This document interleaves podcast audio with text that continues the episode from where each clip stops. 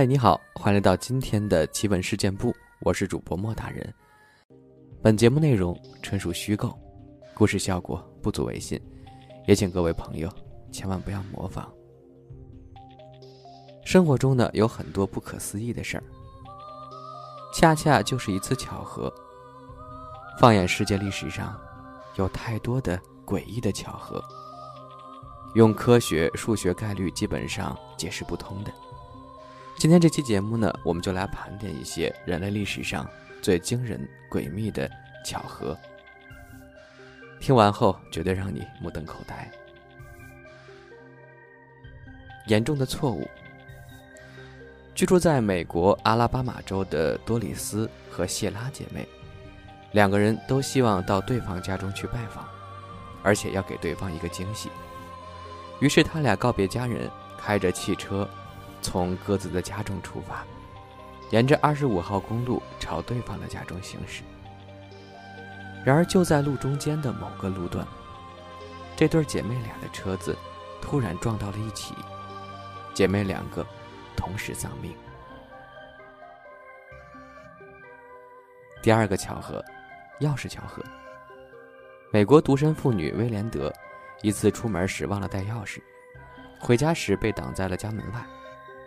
就在他一筹莫展时，邮递员送来了一封他哥哥的信，信封里正好夹着一把他家的钥匙。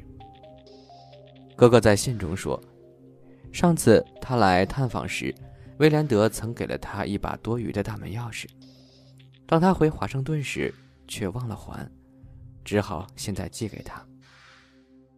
真的是求什么来什么，缺什么就人寄什么。被诅咒的跑车。美国电影明星詹姆斯·迪恩，一九五五年驾驶自己的名牌跑车兜风时死于车祸。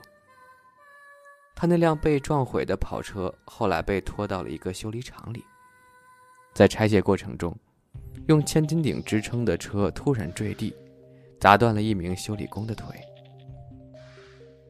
该车发动机后来被卖给了一名医生。他将发动机安装在了自己的赛车上。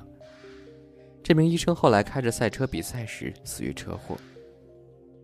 另一名购买了迪恩报废汽车方向轴的赛车手也死于车祸。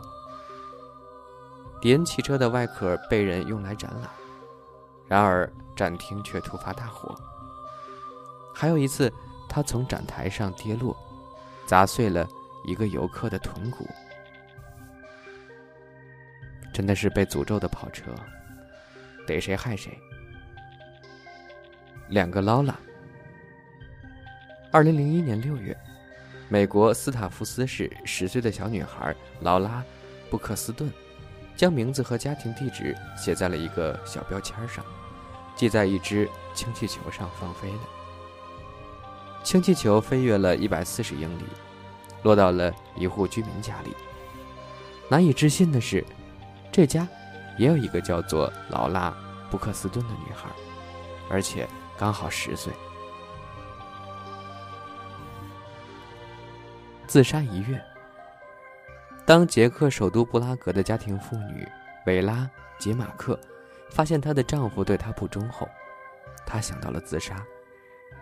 她从三楼跳了下去，正好落在了一名刚刚从公寓底下走过的男人身上。冲撞力砸死了这名男人，而维拉呢，只是受了点轻伤。而这个被砸死的男人，正好是她已经变心的丈夫。该呀，真是该。死神也度假。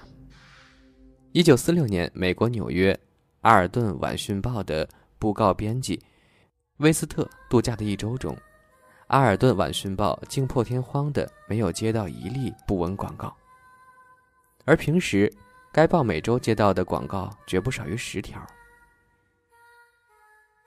刚好他休息的时候也没有人去世啊。死亡之桥，一九五七年，美国加利福尼亚的比辛格在走过家附近的一座桥时，被一辆汽车压死了。两年后。他的儿子希拉姆走过同一座桥时，又被一辆卡车压死。六年后，比辛格十四岁的孙子戴维·威勒斯在桥上玩耍时，一辆小汽车高速驶过，将他压成了肉饼。真的是一家人啊，被这个桥害死了。重逢的手镯。美国的芭芭拉·赫顿一次意外地将她的古董手镯冲下了卫生间的下水道。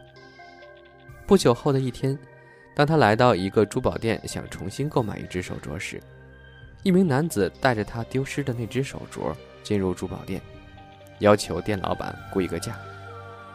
据这名男子称，他是清理工。在清理下水道时，发现了这个手镯。致命的实验。一九九五年八月，英国埃塞克斯市的丽莎·波特与母亲一起走过埃塞克斯莫兹线铁路的岔道口。丽莎的父亲十一年前正是在该铁道口被一辆路过的火车压死的，因此丽莎的母亲拒绝穿过这条铁路。丽莎认为，要消除母亲的恐惧心理，自己就应该先穿过铁路。于是，他向铁路走去。然而，就在此时，一辆列车突然开过，将丽莎撞死了。看来还是要听妈妈的话的。飘来的电话号码：一九九零年，澳大利亚男子托德在球场中观看足球决赛赛事。一名激动的观众将一本邮局印刷的电话号码黄布撕成碎纸，并将碎纸漫天的撒向空中。一张碎片飘到了托德的膝盖上，他捡起来一瞧，发现这张碎纸上写的是他自己的名字、地址和电话号码。他就在你身后。米加勒迪克同家人走遍英国。寻找其十年前失踪的女儿丽莎，苦寻未果，他便来到萨福克免费报社，他们答应为他在报上登启事。非常幸运的是，他那失散多年的女儿看到了启事，于是家人重逢了。诡异的是，在免费报纸拍照片时，他女儿就在他的身后，这是有多巧啊！一六六零年十二月五日，一艘轮船在多福的航道上沉没了，唯一的幸存者名叫休·威廉姆斯。一九六七年十二月五日，另一艘轮船在相同的水域也沉没了，有一百二十七人丧生，唯一的幸存者名叫休·威廉姆斯。一八二零年八月八日，一艘野餐船在泰晤士河翻船，只有。一位幸存者，名叫休·威廉姆斯。一九四零年七月十日，一艘英国拖网渔船被德国水雷炸毁，只有两人生还，一位男子和其侄子，而他们两个都叫休·威廉姆斯。真的是一个被上帝保佑的名字，都改这个名吧，大难不死。麦克唐纳先生是加拿大的一名农夫，没有什么特别之处。可你要知道，它的邮编是由字母序列 E I E I O 组成的。巧合的是，在西方有一首很著名的儿歌，名叫《老麦克唐纳先生有一个农场》，歌词中反复唱到了 E I E I O，用以模仿动物的叫声。你说巧不巧？可怕的重逢。一九九六年，巴黎警方着手调查一起深夜飞车相撞事故，两车的司机都是当场死亡。调查表明，死者是夫妻二人。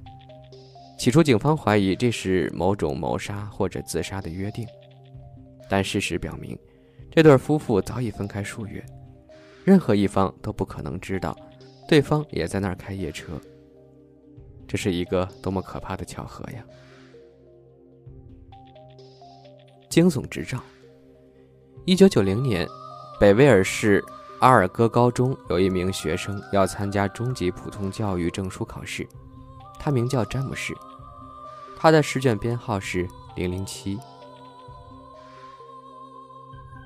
一九六五年，四岁的罗格劳斯尔在塞勒姆海滩游泳时遭遇险情，差点被淹死。一名叫做爱丽丝·布雷斯的女子救了他。一九七四年，还是在那个海滩，罗格坐着小筏出海，他把一个男人从水中救了上来。令人惊讶的是，这位获救的男子，正是曾经救过他的爱丽丝·布雷斯的丈夫。所以说，善有善报，坚持做好事，福报会报到自己或者身边人身上的。商人丹尼·德托伊特在南非当中演讲，题目是“当心死，因为死神可以随时把你带走。”演讲末了，他把一颗薄荷糖塞到嘴里，而后就被噎死了。美国有两名叫做帕特丽夏的妇女，由于计算机错误而有了同一个社会保障号。当他们被叫去纠正错号时，人们发现，他们出生后都取名为帕特丽夏·安·坎贝尔，他们的父亲都叫罗伯特·坎贝尔，他们的生日都是一九四一年三月十三日，他们都于一九五九年嫁给了军人，日期仅差十一天。他们都分别在十九岁和二十一岁时有了两个孩子。他们都爱好油画，都学过美容，都干过图书管理员的工作。难道世界上真的有和你一模一样的一个人吗？一战的时候，美国士兵史密斯巡逻走散，对这一带不是很熟悉的他迷路了。他发现有个德国兵准备干掉他。让史密斯想不到的是，那个德国兵也发现了自己，并冲他先开了枪。以为史密斯死定了，但史密斯没有被打死。子弹射进了史密斯的步枪枪膛，就这样救了他一命。这支枪现在还保存在美斯顿博物馆里。再说最后一个巧合吧，闪电。绝不会击中两次。在第一次世界大战的最后一年，美国骑兵军官萨摩福特少校在弗兰德斯的战场上作战，一个闪电把他劈落马下，致使其腰部以下瘫痪了。六年后，他移居加拿大的温哥华，一次外出钓鱼，萨摩福特少校再次被闪电击中，其右侧身体瘫痪。在康复两年后的一个夏日，他来到了当地的一个公园。这时突然天降暴雨，闪电又一次击中了他，致使他终身瘫痪。两年之后，他去世了。可是，在死后的第四年，他的石墓被毁了，是被闪电击中的。你说他活着的时候是发了多少誓呀？才会被闪电击中这么多次。这是告诉大家，千万不要随便发誓啊！每次打雷的时候，我都觉得是有男人在发誓。